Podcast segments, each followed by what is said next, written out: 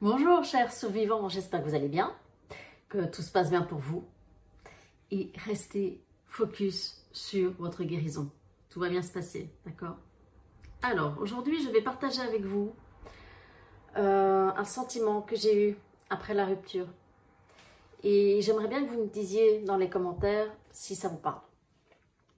Alors, je partage avec vous ce sentiment que j'ai eu de honte et ce sentiment que j'ai eu, bah, cette impression que tout le monde allait me juger après cette relation PN. C'est l'exemple où eh bien, euh, j'allais acheter un livre sur la perversion narcissique ou sur la relation toxique. Et en passant à la caisse, je me disais, waouh, la vendeuse, elle va se dire, ah, mais il faut vraiment être stupide pour tomber dans ce genre de relation.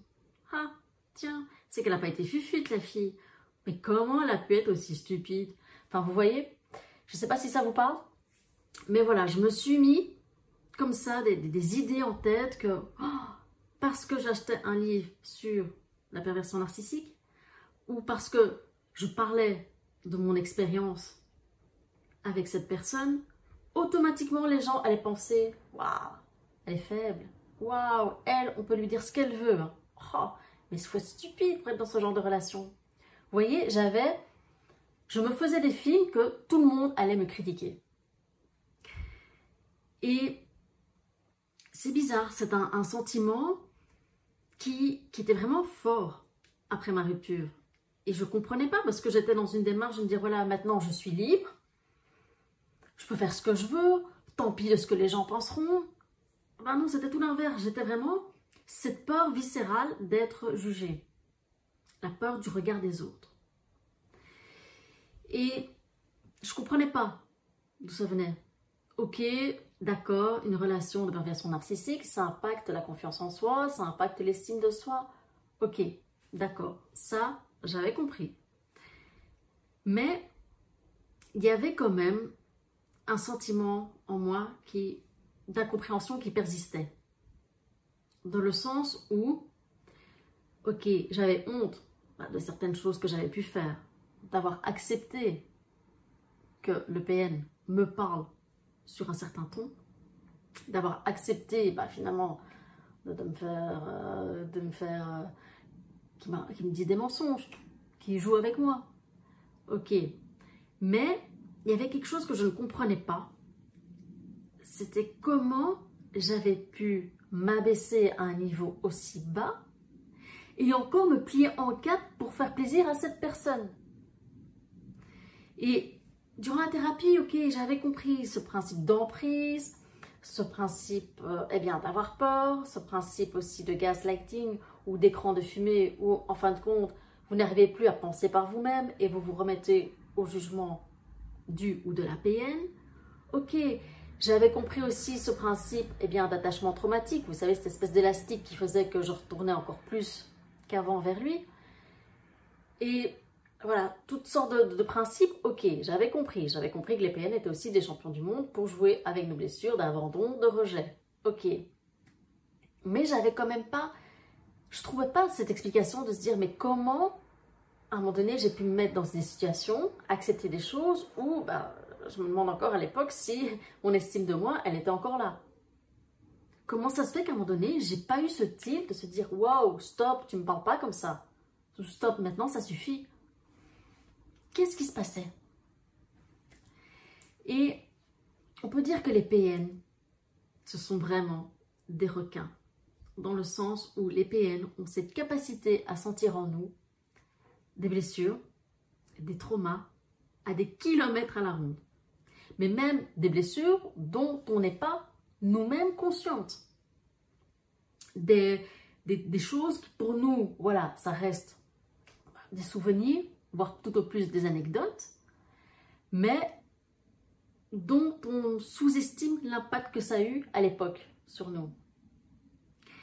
Et cette prise de conscience, je l'ai eue durant ma thérapie, où j'ai expliqué quelque chose qui pour moi était une façon où, voilà, je détestais quand il y a eu ce moment où, je vous donne l'exemple, hein, c'était un, professeur qui m'avait humilié devant toute la classe parce que, voilà, j'avais eu les moins beaux points en maths que le restant de la classe aux examens.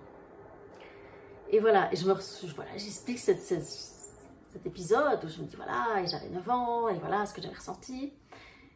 Et il y a eu cette prise de conscience. Et ce moment où je me suis dit waouh, il, il a quand même pas joué avec ça. Il s'est quand même pas servi de ce que j'ai dit, de cette anecdote ou d'autres choses durant mon enfance, pour jouer avec ça qui était en fin de compte une blessure d'humiliation. Et je me suis dit, non, il n'a pas fait ça. Il n'a pas été jusque-là pour me mettre sous sa coupole, pour me manipuler, pour avoir cette jouissance de voir cet objet que j'étais devenu, faire ce qu'il fallait faire pour lui. Et je me suis dit, ah, non. Et alors, petit rappel pour ceux qui n'ont jamais entendu, c'est quoi une blessure d'humiliation?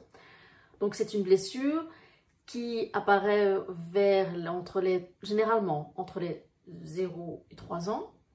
Vous allez me dire, généralement, on n'a pas beaucoup de souvenirs de ce qui se passe. Et c'est cette prise de conscience où, moment donné, on fait honte à ses parents.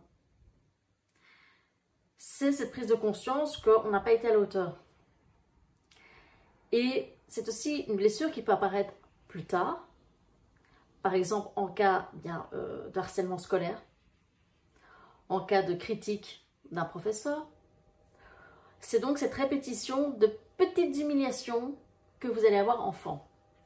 Donc qu'est-ce qui va se passer? C'est que parfois face à des humiliations un peu plus importantes, donc vous vous souvenez, enfant, on a parfois cet impact de se dire, là je me sens toute petite, je sens que j'ai pas été à la hauteur.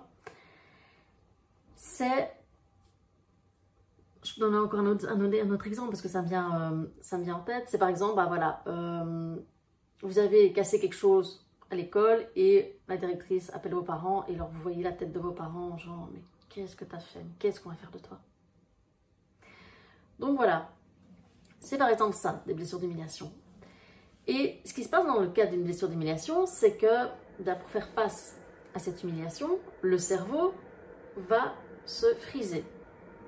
Cette frise, ok, ce qui se passe là, pour nous protéger émotionnellement, le cerveau va se dire, ok, ce qui se passe là, je le gèle dans une partie du cerveau. Ok, et c'est ce qui fait qu'on peut poursuivre notre vie sans parfois être totalement inconscient de ce qui s'est passé. Mais, face à un PN, ou face à une PN, si le PN bah, détecte ce genre de blessure ou par extension à ce que vous avez vécu, bah, à une suspicion de cette blessure, ce qu'il va faire ou ce qu'elle va faire, c'est qu'elle va jouer dessus. D'abord de façon anodine. Voilà, ça va être une espèce d'une petite remarque, une remarque à, double tranchant. Ah oui, mais bon, de toute façon, euh, tu as toujours eu cette tendance à, faire en sorte que, voilà, à passer inaperçu. Ah bon? Ok. Parfois, ça va être des, attaques un peu plus flagrantes. Oui, mais tu dis ça, c'est parce que quand tu étais petite, tes parents t'ont fait sentir que, voilà, par rapport à tes frères ou à tes sœurs. Ah, ok. Et d'abord en nous, ok, on est là, ok, pourquoi il fait appel à ça? Enfin, je comprends pas. Donc, ce qu'il fait ou ce qu'elle fait, c'est que, hop, elle dégèle cette blessure. Et au force d'être dégelée, ben oui, cette blessure, elle se réactive. C'est ce qui fait que, à un moment donné, je me suis retrouvée comme cet enfant devant le PN à essayer eh bien, qu'il soit fier de moi, à être là en disant, à montrer, comme j'ai dit dans une prochaine vidéo, à montrer mon bulletin, dans une précédente vidéo, mon bulletin. Ça va? T'es fier de moi? C'est bien ce que j'ai fait? Voilà pourquoi je me suis retrouvée de nouveau à ce statut d'enfant, parce que je réagissais comme l'enfant que j'étais à l'époque. Et oui, donc il le savait. Et c'est pour ça qu'il y a des moments où je me suis dit, mais est-ce que je suis complètement majostiste Mazo Parce que, voilà, pour accepter d'être traité comme ça et encore d'être là, c'est qu'il y avait un truc qui n'allait pas en moi, quoi. Mais tout était calculé. Il y avait quelqu'un qui, en face de moi, tirait les ficelles, qui appuyaient sur les boutons de certaines blessures. J'ai compris aussi, c'est ce qui me faisait que j'étais parfois dans des situations où je me dis, mais enfin, je tombe toujours sur des gens exécrables avec moi. Et pourquoi j'avais encore ce réflexe de lui dire, de dire à ces gens, non, non, je vais vous prouver que, voilà, vous pouvez m'aimer. Je vais vous prouver que je suis quelqu'un de bien. Donc tout ça, ça a pris un sens. Mais, voilà, il a fallu faire ce travail sur soi-même. Il a fallu faire bah, ces prises de conscience. Il a fallu, eh bien, voilà, décortiquer un petit peu le, passé. Mais en fin de compte, merci. Merci parce que ça a ici expliqué pourquoi j'avais toujours ce manque de confiance en moi et que quand d'abord je regardais dans mon passé, à première vue, dans le rétroviseur, je voyais rien qui justifiait un tel manque de confiance en moi. Rien, je comprenais pas. Ok, manque de confiance en moi, oui, bah, comme tout le monde, quand il faut faire des choses nouvelles, d'accord, j'ai petit, un petit peu, ok, euh, est-ce que je vais y arriver, est-ce que je vais y arriver, mais c'est ce que j'expliquais à mon thérapeute à l'époque, je dis, je comprends pas d'où ça vient vraiment, cette croyance que pour les autres, la vie est plus facile, que pour les autres, ils vont réussir d'office, et que moi, j'étais tout le temps en train de ramer. Pourquoi?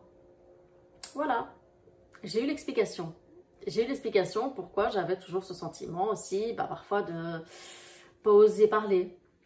Parce que si je parlais, j'allais automatiquement avoir des bêtises qui allaient sortir de ma bouche. Mais ça, c'est voilà, ça peut être aussi lié, euh, si vous avez ça, ça peut être aussi lié parce que vous êtes HP. Mais ça, c'est encore un autre sujet. Mais voilà, j'avais toujours ce sentiment d'être moins bien que les autres. Et ça explique aussi pourquoi, pendant longtemps, j'ai mis le PN sur un piédestal malgré toutes les crasses. Voilà pourquoi il était encore dans ma tête comme il, est, il reste quand même mieux que moi. Donc voilà, je ne sais pas si ça vous a parlé. Si cette vidéo vous a parlé ou peut vous aider, eh écoutez, mettez, mettez ça en commentaire. Voilà, euh, j'espère que ça va vous donner des pistes de réflexion. Et si ce n'est pas une analyse, ce n'est pas une thérapie, c'est vraiment trouver des pistes pour vous pour votre guérison.